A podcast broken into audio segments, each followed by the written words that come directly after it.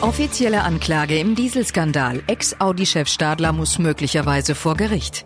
Mögliche Militärmission im Persischen Golf. Deutschland will bisher nicht dabei sein. Und für mehr Elektromobilität. Bundesregierung beschließt weitere Steuervergünstigungen. Besser informiert aus Bayern und der Welt.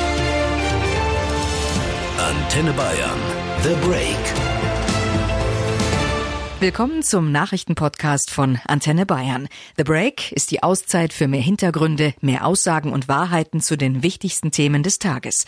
Es ist Mittwoch, der 31. Juli 2019. Redaktionsschluss für diese Folge war 16 Uhr. Ich bin Cordula Senft aus der Antenne Bayern Nachrichtenredaktion. Vor fast vier Jahren ist der Dieselskandal bei VW aufgeflogen. Beteiligt war auch die Ingolstädter Konzerntochter Audi. Der ehemalige Audi-Chef Rupert Stadler saß deswegen schon mal mehrere Monate in Untersuchungshaft. Und jetzt droht ihm offenbar wirklich der Prozess. Die Münchner Staatsanwaltschaft hat Anklage gegen ihn erhoben. Bayern-Reporter Hans Oberberger, was genau wirft die Staatsanwaltschaft Stadler denn vor? Ja, Stadler ist von der Münchner Staatsanwaltschaft unter anderem wegen Betrugs angeklagt worden. Er soll spätestens ab September 2015 von den Manipulationen Kenntnis gehabt und gleichwohl weiter den Absatz von betroffenen Fahrzeugen der Marken Audi und VW veranlasst bzw. den Absatz nicht verhindert haben, heißt es wörtlich von der Staatsanwaltschaft. Dabei reden wir von insgesamt über 250.000 Autos von Audi, gut 71.000 Autos von VW und 112.000 von Porsche. Die Fahrzeuge seien insbesondere auf dem US-amerikanischen und europäischen Markt veräußert worden, so die Staatsanwaltschaft.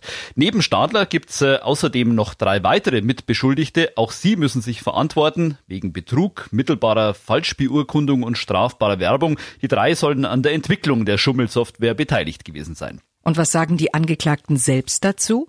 Ja, Stadler selbst hat die Vorwürfe immer bestritten. Er habe davon äh, nichts gewusst und schon gar nicht sei er beteiligt gewesen an diesen Manipulationen.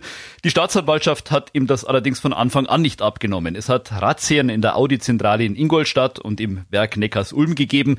Das Privathaus von Stadler in Ingolstadt ist durchsucht und sein Telefon abgehört worden und schließlich hat die Staatsanwaltschaft ja sogar zu einer sehr drastischen Maßnahme gegriffen und Stadler schon vor rund einem Jahr verhaften lassen wegen Verdunklungsgefahr. Stadler saß dann auch vier Monate in Augsburg in Untersuchungshaft. Ein bitterer Absturz für diesen früher mal so hochgelobten Manager. Der oberbayerische Shootingstar hat ja bis zuletzt auch um seinen Job gekämpft, hat noch kurz vor seiner Verhaftung einen Angriffsplan 2022 vorgelegt, mit dem Audi wieder in die Offensive kommen sollte. Hat nichts genutzt. Kurz darauf hat ihn Audi durch den neuen Konzernchef Bram Schot ersetzt. Wie geht's denn jetzt weiter in diesem Verfahren? Muss Stadler vor Gericht?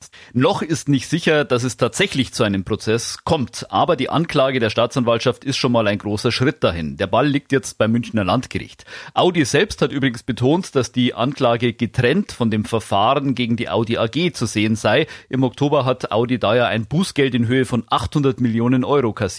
Für alle Beschuldigten jetzt gelte aber trotzdem zunächst die Unschuldsvermutung, heißt es. Allerdings ist Audi auch nicht blauäugig. Es liege im Interesse der Mitarbeiter, der Anteilseigner und des ganzen Unternehmens, die Sachverhalte, die zur Dieselkrise geführt haben, juristisch restlos aufzuklären, heißt es vom Konzern in Ingolstadt. Die Autokonzerne haben unter dem Dieselskandal und den Manipulationsvorwürfen ja massiv gelitten. Was bedeutet dieses Verfahren denn jetzt für Audi? Naja, einerseits ist das natürlich alles andere als schön, wenn der ehemalige Chef sich wegen Betrugs- und Kundentäuschung vor Gericht verantworten muss. Andererseits muss und will Audi ja nach vier Jahren auch einen Schlussstrich unter diese Affäre ziehen und da kann eine gerichtliche Aufarbeitung helfen. Der Konzern hat jedenfalls massiv unter diesem Skandal gelitten. Audi ist inzwischen im Markt weit hinter die Konkurrenten Mercedes und BMW zurückgefallen. Seit Ende 2015 hat es neun Wechsel im Vorstand gegeben. Erst gestern gab es neue Zahlen der Metall- und Elektroindustrie in Bayern und äh, die zeigen, dass gerade die bayerischen Autobauer, allen voran Audi, die ganze Branche massiv nach unten ziehen. Das soll sich wieder ändern. Der neue Chef Bram Schot will Audi mit einem Sparprogramm und dem Fokus auf Elektroautos wieder auf Kurs bringen. Der Prozess gegen den früheren Konzernchef Stadler könnte da vielleicht sogar helfen. Eine Militäraktion zum Schutz von westlichen Öltankern im Persischen Golf wird gerade heftig diskutiert. Heute beraten die USA und Großbritannien in der Frage. Unter der neuen Regierung deutet sich bei den Briten ja eine stärkere Annäherung an Washington und gleichzeitig eine Abkehr von Europa an. Die USA haben aber auch Deutschland inzwischen offiziell darum gebeten, bei solch einem Militäreinsatz gegen Angriffe Irans mitzumachen. Bevor wir zu den Reaktionen aus Berlin kommen, Antenne Bayern Reporter David Riemer, fass doch für uns bitte nochmal zusammen, was denn eigentlich genau das Problem ist. Also Großbritannien hatte Anfang des Monats in Gibraltar einen Tanker festgesetzt und zwar mit der Begründung, dass das Schiff iranisches Erdöl für Syrien an Bord hat. Das wiederum wäre ein Verstoß gegen EU-Sanktionen. Der Iran bestreitet das bis heute. Gut zwei Wochen später stoppten dann iranische Revolutionsgarden in der Straße von Hormuz einen britischen Öltanker. Der Iran sagte dazu, das Schiff habe internationale Regeln der Seefahrt nicht eingehalten, sein GPS-System zur Ortung ausgeschaltet. Außerdem soll es umweltschädigende Materialien Syrien an Bord gehabt haben. Ja, und deshalb gibt es im Moment enorme Spannungen. Daraus ist inzwischen ein internationaler Konflikt geworden, der zu eskalieren droht, denn es wird befürchtet, dass es zu einer Blockade der Straße von Hormuz kommt. Die Straße von Hormuz, wo ist die genau und warum hat sie so eine große Bedeutung? Na, die Meerenge, die den Persischen Golf mit dem Golf von Oman verbindet, gilt als eines der wichtigsten Nadelöhre des weltweiten Ölhandels. Es gibt so gut wie keine Ausweichrouten. Saudi-Arabien, Kuwait und der Iran transportieren über diese Straße Öl nach Asien, Europa und auch Nordamerika. Etwa ein Drittel aller weltweiten auf dem Seeweg transportierten Öltransporte werden nämlich über die Straße von Hormuz verschifft. Das macht deutlich, wie wichtig diese Region ist. Ja, und jetzt mal angenommen, die Spannungen nehmen zu und es käme zu einem Krieg zwischen Iran und den USA, dann hätte das enorme Auswirkungen auf den Energiemarkt und damit auch auf die Weltwirtschaft. Jedenfalls haben sich Zwischenfälle in dieser Region in der Vergangenheit jedes Mal auf den Ölpreis ausgewirkt. Ja, und wir haben das ganz persönlich an den Zapfsäulen oder beim Einkauf von Heizöl gespürt, weil halt die Preise gestiegen sind. Jetzt haben die USA Deutschland also um Beteiligung an der Hormus-Mission gebeten. Wie soll denn so eine Beteiligung konkret aussehen? Also in welcher Form sich Deutschland daran beteiligen soll, ist noch völlig offen. Da gibt es verschiedene Optionen. Möglich wäre, dass sich die Bundeswehr in Form eines Beobachtungseinsatzes an der Mission beteiligt. Eine andere Variante, die Bundeswehr eskortiert mit Kriegsschiffen andere Öltanker durch die Straße von Hormuz. Bisher hatte die Bundesregierung aber immer erklärt, dass ihr noch keine Anfrage von Verbündeten zur Beteiligung an einer Militärmission zum Schutz der Handelsschiffe vorliege. Das hat sich jetzt durch die Anfrage der USA natürlich geändert. Und worauf dürfte es hinauslaufen? Wird Deutschland da mitmachen? Also das ist ganz, ganz schwer zu sagen. Die neue Verteidigungsministerin Kram-Karrenbauer hat vor kurzem gesagt, die Bundesregierung kann darüber erst reden und entscheiden, wenn man weiß, was genau geplant ist. Denn hier im politischen Berlin gibt es die Befürchtungen, in einem bewaffneten Konflikt zwischen den USA und dem Iran gezogen zu werden. Und genau das will hier niemand. Stattdessen will man eine europäische Mission. Man wolle sich als Europäer nicht an einer amerikanischen Strategie des maximalen Drucks gegenüber Iran beteiligen. Eine Mission gemeinsam mit den USA gilt deshalb deshalb als eher problematisch. Danke, David. In der Tat hat Deutschland bisher keine Beteiligung in Aussicht gestellt. Vizeregierungssprecherin Ulrike Demmer sagte heute in Berlin, die Bundesregierung steht diesem äh, Vorschlag der Vereinigten Staaten zurückhaltend gegenüber und hat zunächst keinen Beitrag angeboten, weil eben der Gesamtansatz unserer Politik gegenüber dem Iran vom derzeitigen Ansatz der USA deutlich abweicht. Ablehnung kommt vor allem auch von der SPD, dazu der außenpolitische Sprecher der SPD-Fraktion Nils Schmidt im ZDF. Wir wollen Diplomatie und Deeskalation zur Geltung verhelfen und es verträgt sich nicht mit einer robusten Militärmission unter Führung der Amerikaner. Die CDU sieht es ähnlich und steht einer gemeinsamen Mission mit den USA skeptisch gegenüber, nicht allerdings einer gemeinsamen Aktion mit anderen EU-Staaten. Der CDU-Außenpolitiker Norbert Röttgen im ZDF. Es ist jetzt an Deutschland zu sagen, ob etwas europäisch zustande kommt oder nicht. Ich glaube, Frankreich und ein paar andere sind bereit. Die Alternative zur Ablehnung einer, einer Mission mit den Amerikanern ist nicht erneut nichts tun. Das stelle ich bei vielen fest, leider auch in der und gerade in der SPD. Ich glaube, die SPD äh, betreibt diese ganze Frage leider nur unter parteiinternen, parteitaktischen Gesichtspunkten. Das ist extrem bedauernswert. Und wenn die innere Schwäche der SPD nun Auswirkungen auf die sicherheitspolitische Handlungsfähigkeit Deutschlands hat, dann sind wir an einem sehr kritischen Punkt angelangt. Das scheint mir leider aber der Fall zu sein. Inzwischen hat sich auch die neue Verteidigungsministerin Kram-Karrenbauer ganz aktuell zu der US-Bitte nach einer deutschen Beteiligung geäußert. Sie sagte am Rande ihres Antrittsbesuchs bei NATO-Generalsekretär Stoltenberg in Brüssel, Noch habe die Bundesregierung nicht abschließend entschieden. Derzeit würden die Anforderungen geprüft in enger Absprache mit Großbritannien und Frankreich. AKK betonte aber auch, dass die Europäer im Gegensatz zu den USA sehr daran interessiert seien, das internationale Atomabkommen mit dem Iran zu erhalten. Das werde in die Entscheidung mit einbezogen. Die meisten Deutschen stehen E-Autos noch immer skeptisch gegenüber. Zwar sind die Neuzulassungen von Elektroautos zuletzt gestiegen, bewegen sich aber immer noch auf zu niedrigem Niveau.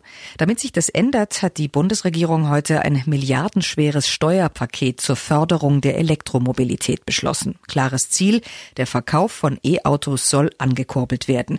Auch das ist ein Teil der Anstrengungen der Bundesregierung für mehr Klimaschutz. Geleitet wurde die Kabinettssitzung heute von Vizekanzler Olaf Scholz, Kanzlerin Merkel selbst ist im Urlaub. Das passte aber gut, denn der Gesetzesentwurf stammte von Scholz, der ja auch Finanzminister ist. Antenne Bayern Reporter Sascha Roos, was plant Scholz denn konkret? Da geht es um mehrere Punkte. Erstens, das Steuerprivileg für Elektroautos als Dienstwagen soll verlängert werden. Seit diesem Jahr gibt es ja für Arbeitnehmer, die ihr E-Auto als Firmenwagen privat nutzen, eine Sonderregelung. Statt monatlich ein Prozent des Listenpreises als geldwerten Vorteil zu versteuern, gilt für Elektro- und Hybridfahrzeuge ein halbierter Satz von 0,5 Prozent. Diese Regelung sollte ursprünglich in zwei Jahren auslaufen und soll jetzt bis zum Jahr 2030 verlängert werden, um mehr Planungssicherheit zu schaffen. Denn diese Dienstwagen-Sonderregelung ist offenbar ein voller Erfolg, der auch schon messbar ist, obwohl die Regel erst seit Anfang des Jahres gilt. Die Neuzulassungen von Firmenwägen mit Elektroantrieb sind nach Angaben des Verbandes der Automobilindustrie im ersten Halbjahr um fast 60 Prozent gestiegen auf knapp 17.000 Pkw. Entsprechend hat der VDA die Verlängerung Verlängerung der staatlichen Förderung gelobt. Dienstwagen kämen meistens schon nach zwei oder drei Jahren auf den Gebrauchtwagenmarkt und könnten so dafür sorgen, dass sich Elektroautos weiter durchsetzen. So viel also zu den Dienstwagen. Was hat die Bundesregierung noch beschlossen? Zweiter Punkt, Lieferfahrzeuge. Wer sich ein neues rein elektrisch betriebenes Lieferfahrzeug anschafft, kann eine Sonderabschreibung in Anspruch nehmen, nämlich einmalig die Hälfte der Anschaffungskosten. Diese Sonderabschreibung gilt zusätzlich zur regulären Abschreibungsmöglichkeit. Anwenden kann man sie bei gewerblich genutzten kleinen und mittelgroßen Elektrolieferfahrzeugen und zwar ab nächsten Jahr bis 2030. Und sind noch weitere Vergünstigungen geplant? Ja, damit Arbeitnehmer verstärkt öffentliche Verkehrsmittel wie Busse und Bahnen nutzen können, soll das Jobticket verbessert werden. Das wird ja von Firmen oder Behörden bei der Deutschen Bahn oder einem anderen Verkehrsunternehmen für die Mitarbeiter gekauft zu Sonderkonditionen. Damit das Jobticket für die Arbeitgeber attraktiver wird, soll es in Zukunft eine Pauschalbesteuerung geben, ohne Anrechnung auf die Entfernungspauschale. Danke, Sascha. Finanzminister Scholz ist überzeugt von seinem Gesetzespaket. Er sagte im ZDF, das ist der erste größere Schritt, denn wir haben ja vor, Ende September im Klimakabinett sehr weitreichende Entscheidungen zu treffen. Das müssen wir auch um sicherzustellen, dass Deutschland sowohl ein sehr erfolgreiches Industrieland bleibt mit sehr guten Arbeitsplätzen und bezahlbarer Energie und gleichzeitig sichergestellt ist, dass wir Vorreiter sind beim Klimaschutz. Das geht auch. Und gerade die Entscheidung heute und der noch viele weitere folgen werden, ist ja ein Zeichen dafür. Wir sorgen dafür, dass modernste Technik in Deutschland eingesetzt wird, zum Beispiel mit Elektrofahrzeugen, mit Plug-in-Hybriden, mit der Förderung des ÖPNV und vielen anderen. Und genau das ist der Weg, den wir gehen müssen. Und das war The Break, der Nachrichtenpodcast von Antenne Bayern am Mittwoch, dem 31. Juli 2019. Ich bin Cordula Senft aus der Antenne Bayern Nachrichtenredaktion. Antenne Bayern. Besser informiert. Jeden Tag. Zu jeder vollen Stunde auf Antenne Bayern. The Break. The Break gibt's auch morgen wieder um 17 Uhr. Jetzt abonnieren.